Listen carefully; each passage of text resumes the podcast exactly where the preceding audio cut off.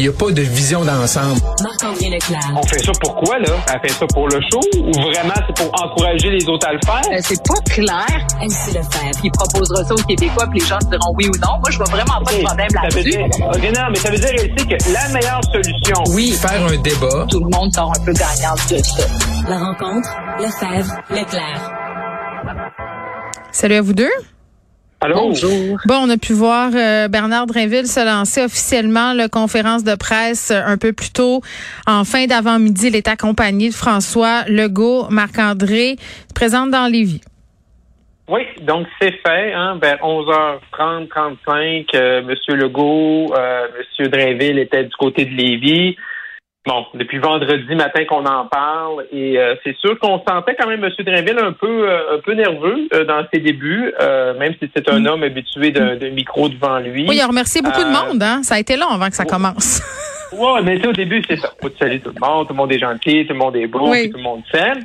Et là, ben là, ce qu'on voulait voir un peu, c'est la, tu sais, c'est la démarche intellectuelle, hein, de M. Drainville. sais, comment le, le, le, le- l'ancien député, ministre, candidat à la chefferie péquiste, du jour au lendemain, se retrouve du côté de la CAQ. Et là, la, la grande question par rapport aussi à la à l'avenir du Québec, à Ouais. les questions euh. Euh, je pense qu'il y a une chose que se sont dit, hein, les, les, les stratèges autour de M. Drainville, là, par exemple l'équipe de la CAQ, c'est que tu dis pas le mot référendum, souveraineté, souverainiste. Là. Fait que ça, il était, il était questionné là-dessus. Et ce que M. Drainville nous a dit, là, c'est qu'il y avait maintenant une troisième voie au Québec. Tu sais, il y a tout le temps eu le, le paradigme là, au Québec, c'est les fédéralistes, les souverainistes. Et là, ben, qu'il y avait la troisième voie qui était le nationalisme.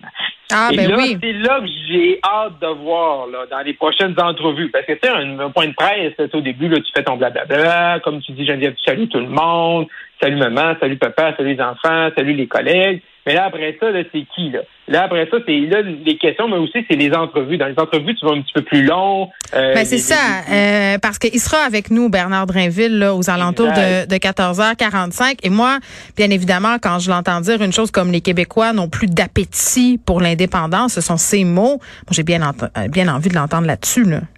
Ben c'est ça, puis Ben développer oui. un peu là-dessus. Et là aussi, mais moi je trouve que euh, il y a une question qui va revenir, là, parce que quand tu es questionné à savoir à quel moment il a passé du PQ à la CAQ, Ouais, ouais. c'est un peu c'est encore souverainiste, c'est ça la question. Ben ça là-dessus, il a patiné. Là. Puis c'est comme si à la CAQ, présentement, ils veulent tellement pas dire qu'ils sont souverainistes que là, ils- ah, j'ai toujours été nationaliste. Et Mme Saint-Hilaire aussi elle a dit la même chose. Mais C'est jouer avec les mots, là. Je veux dire, je m'excuse.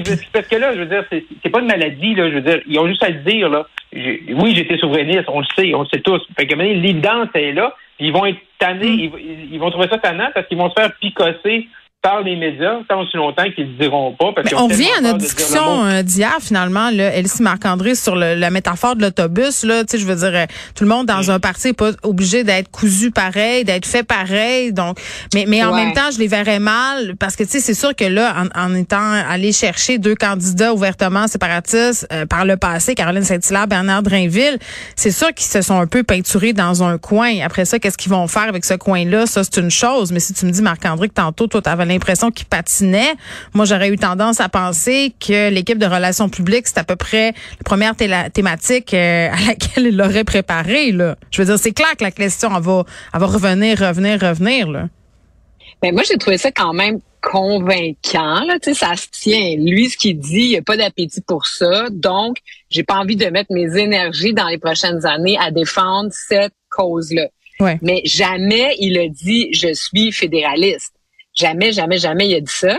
Donc, il est nationaliste. L'enjeu qui se pose, puis je suis d'accord avec Marc-André c'est pour ça qu'il va se faire toujours questionner, c'est qu'une fois que tu dis je suis nationaliste, il y a des combats menés euh, pour le Québec au sein du Canada. On a des euh, batailles, on a des, euh, des champs de juridiction à Mhm. aller, euh, aller chercher, des politiques publiques, de l'argent, etc. Il nous a parlé dans Lévis, par exemple, que le chantier de la Davie. La Davie, c'est un scandale monumental, un scandale canadien. Le fait que le Québec n'ait pas cherché les dizaines de milliards, c'est énorme pour l'économie de la région, mais aussi du Québec. Qu'est-ce qu'il va dire Bernard Drainville là, dans deux, trois, quatre ans, là, quand il n'aura Mhm. pas réussi à obtenir les gains, si jamais il réussit pas? Peut-être qu'il va réussir. Mais c'est là qu'on en- on, on entre dans une nouvelle phase du beau risque en quelque sorte. Donc, euh, François Legault a réussi, mais quand François Legault s'était présenté aux Québécois, il a quand même fait une profession de foi fédéraliste. Il l'a dit clairement. Maintenant, il dit plus. Puis maintenant, euh, Bernard Drinville l'a pas dit non plus. Donc, euh, c'est sûr que les libéraux vont continuer de talonner puis dire ah il y a un souverainiste qui sommeille en lui qui le mot AS. le bonhomme 7 heures ouais. Le mot AS, ça sera ça comme Voldemort, Ben, on ne pourra pas le prononcer. puis, tu sais, je, je, comprends, tu sais, je, je comprends la, la- la- ce qu'ils essaient de faire au niveau stratégique en arrière de ça, mais tu sais, là, tu sais, quand tu essaies de, de créer, tu sais, suis d'accord avec Bernard Drinville qui indique que les Québécois n'ont pas d'appétit présentement pour un, un- un référendum. Mm. Présentement, est-ce que ça va changer dans un an, deux ans, selon des, certaines décisions sur la loi 21-96? Tu sais, Mm. ça, on verra. Mais d'essayer de dire, lui, ben là, il y a une troisième voie, là, et on crée cette troisième voie-là, euh, c'est sûr que quand ça vient de Bernard Drinville, ben là, il y, a- y y du questionnement qui arrive là-dedans. Là. Fait que, euh, en même temps, c'est ça, je trouve que c'est un travail assez colossal là, que, que la CAQ essaie de faire, d'essayer de changer le paradigme québécois qui, qui est les, les, les, les, les souverainistes versus les fédéralistes, puis euh, vice-versa. C'est sûr que quand ça vient de. Bernard Drinville, ben là, il y y a du travail à faire. là. Hum, Dominique Anglade. Dominique Anglade euh, qui, bon, qui réagit là, à toutes ces stratégies-là en disant qu'on invente une crise avec le fédéral pour diviser le Québec puis qu'on met un peu de l'huile sur le feu en recrutant Drainville et Saint-Hilaire, deux candidats séparatistes. Vous en pensez quoi, Elsie? Ben c'est ça, c'est ben ça c'est le jeu des libéraux depuis des décennies. Donc c'est le pain et le beurre du Parti libéral Mm. d'aller faire peur aux gens, notamment les anglophones, les allophones, mais aussi une frange tu sais, très fédéraliste québécoise de dire ah la chicane et tout ça. Euh, donc c'est pas étonnant parce que c'est la seule manière que eux peuvent essayer de récupérer du vote. Tu sais, en lors de l'élection de Pauline Marois et de Philippe Couillard, euh, Philippe Couillard allait nulle part. là. Il y a des candidats qui avaient qui étaient partis en bloc avant l'élection, un peu comme le, le vit à l'heure actuelle euh, Dominique Anglade. Pauline Marois était partie en élection là, très, très en avance euh, dans les sondages. Et c'est pour ça d'ailleurs que le Parti libéral a dit c'est le moment PKP, c'est le moment Pierre-Carl Pelado, l'arrivée de Drainville, parce que par eux-mêmes, le Parti québécois, malgré la grande avance, ont, ont peut-être agi par excès de confiance, sont allés chercher euh, Pierre-Carl Pelado qui a dit c'est le bras en l'air, l'indépendance, c'est mon rêve le plus cher. C'est là que ça a été un, un basculement. Bernard Drainville le fait pas aussi, euh, tu sais, je veux dire, ça n'a rien à voir là, avec la déclaration de Pierre Campelado à l'époque.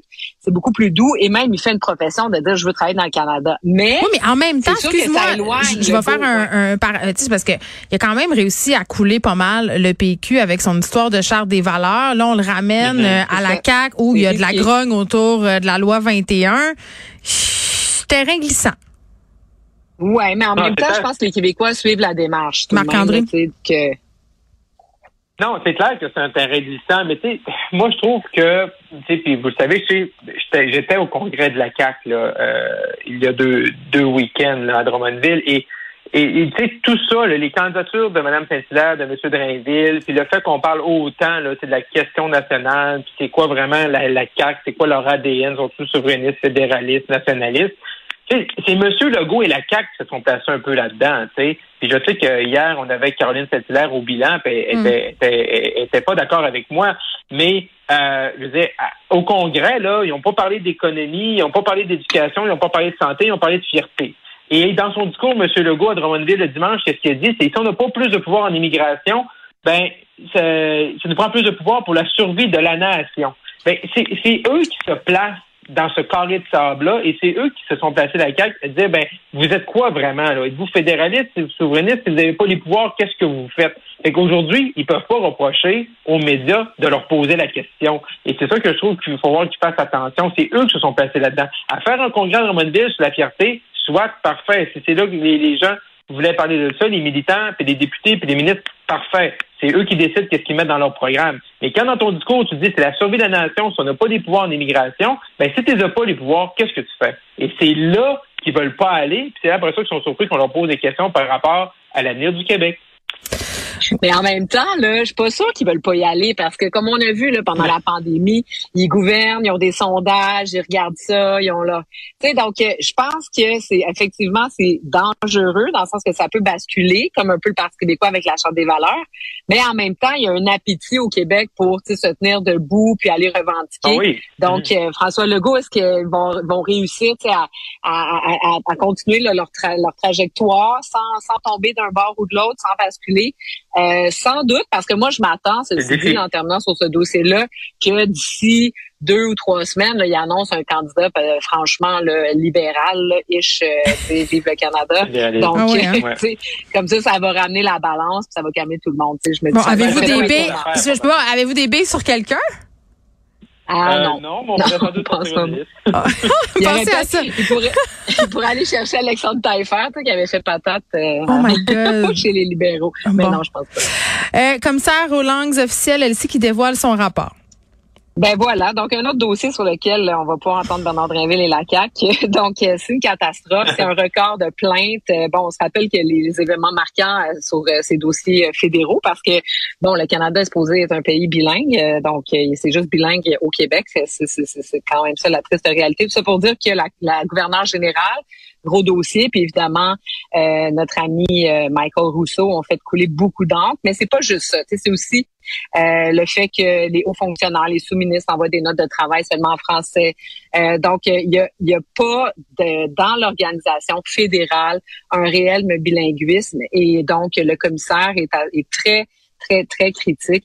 Il dit, pour assurer le respect du droit des employés fédéraux à travailler dans la langue officielle de leur choix dans les régions désignées bilingues, tout poste de gestionnaire exigeant le bilinguisme doit être pourvu par une personne dotée des aptitudes requises en français et en anglais, ce qui n'est pas le cas, mais pas du tout. Mm. Donc, euh, un record de plaintes, euh, augmentation d'environ 200 euh, bref, on a l'impression que c'est un disque qui saute. On a l'impression que tout le monde s'en contrebalance dans le reste du Canada. Puis quand nous, on tente de protéger nos droits et tente de, tentons de protéger euh, la minorité que nous sommes dans ce pays-là, mais on se fait traiter de raciste puis se fermer sur nous-mêmes. Donc, euh, un beau cul-de-sac qui, qui, qui, finit plus de finir. Marc-André? Ben, effectivement, je pense qu'il y, a beaucoup de... Et même le gouvernement libéral, hein, M. Trudeau, tu sais, qui dit tout le temps, tu sais, qui il en prend soin de la langue, puis c'est tellement important. on a vu euh, une offre d'emploi de, du CRTC où le bilinguisme n'est pas vraiment demandé. Là. après ça, Pablo Rodriguez qui me dit Ah ben oui, puis la, prochaine personne, président, présidente, va être bilingue. Là. Ben ouais, mais c'est toi qui vas choisir. Non, ben il y, a ça aussi. Il y a beaucoup de vieux pieux chez les politiciens mais tandis qu'on devrait peut-être là s'efforcer puis prendre des rapports comme le commissaire a fait ce matin puis vraiment les appliquer. Il y a toute une structure là, où les langues officielles, moi je pensé qu'on devrait mettre ça, au Conseil du Trésor pour s'assurer que ce soit dans l'institution gouvernementale, que ce soit toujours en place, au lieu de trimballer des fois les langues officielles à gauche et à droite. Marc-André, tu voulais glisser un mot sur le tramway?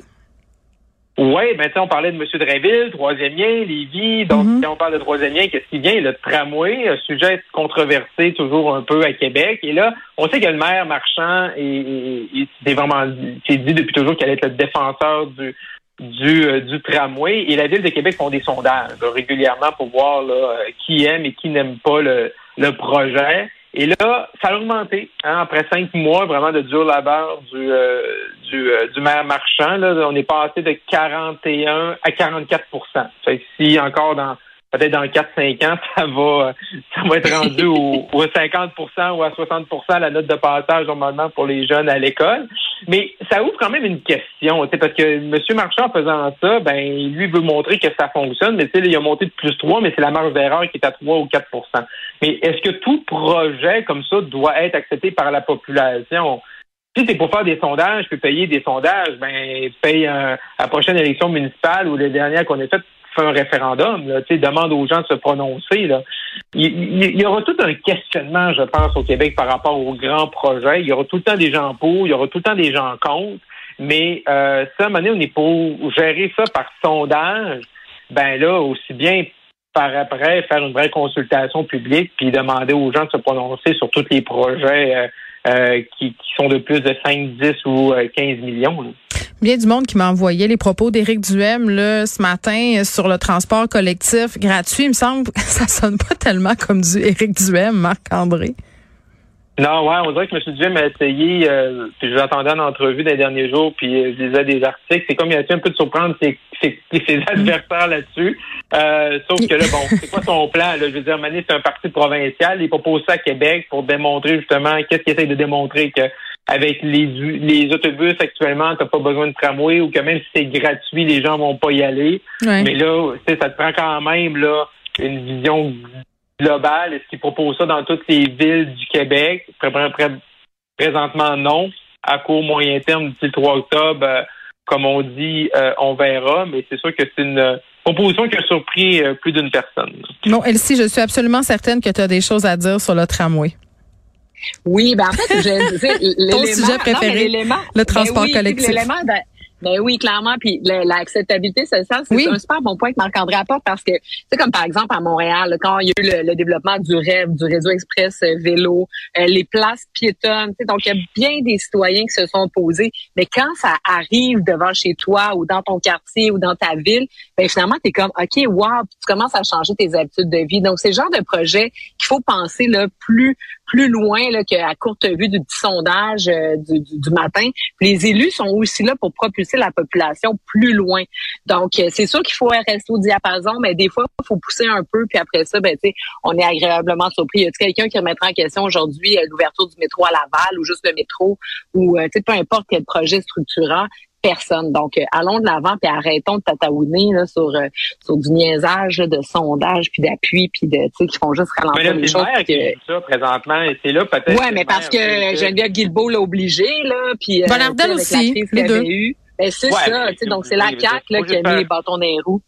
Non, je, ouais, non, je, je, sais de laquelle qu'on tournait en rond, puis même sur le troisième lien, si on revenait à la planche à dessin 12 mois plus tard. Non, puis attends, le monsieur Legault qui a dit on va faire euh, une espèce de, de sondage d'acceptabilité sociale, parce que moi, je vais dire oui à ça, juste si les, les gens de Québec sont d'accord, puis après ça, il est revenu sur ses propos. Tu sais, je veux dire, c'était pas très, très heureux. C'est ça. Puis je suis convaincue que le maire va réussir à avoir plus d'appui. Mais là, c'est quoi ça? Euh, Mettez-vous tous ensemble, ramez dans le bon sens, puis ça va se passer. Moi, j'espère qu'il y a des candidatures comme Caroline Saint-Hilaire, Bernard Drinville par ailleurs, qui sont des progressistes. Ça va les aider, la CAQ, là, à, à sortir euh, sur ces enjeux-là d'une vision des années 70. Ouais, mais même, même, québécois. Oui, peut-être avec l'ajout de M. Dréville, Mme ben, Excusez, le mais Saint-Hilaire, elle a patiné maudit sur le troisième lien, là, s'est fait questionner là-dessus, là, là, elle était contre, là, a dormi pendant la nuit, puis là, maintenant, elle est pour parce que le projet a changé, tu ah oui, hein, c'est très, très convenient. Elle s'y appelle pas euh, le commissaire aux langues officielles parce que je viens de faire une syntaxe anglophone, s'il te plaît, je t'en supplie, fais-le pas. mais bon, écoute, ça va être intéressant dans les jours euh, à venir. Je vous dis merci. Elsie, euh, le devoir t'appelle, tu seras absente demain et jeudi. On te retrouve vendredi. Puis nous, Marc-André, ben, on, on, se parle demain. On se retrouve demain. Ciao. Parfait, à demain.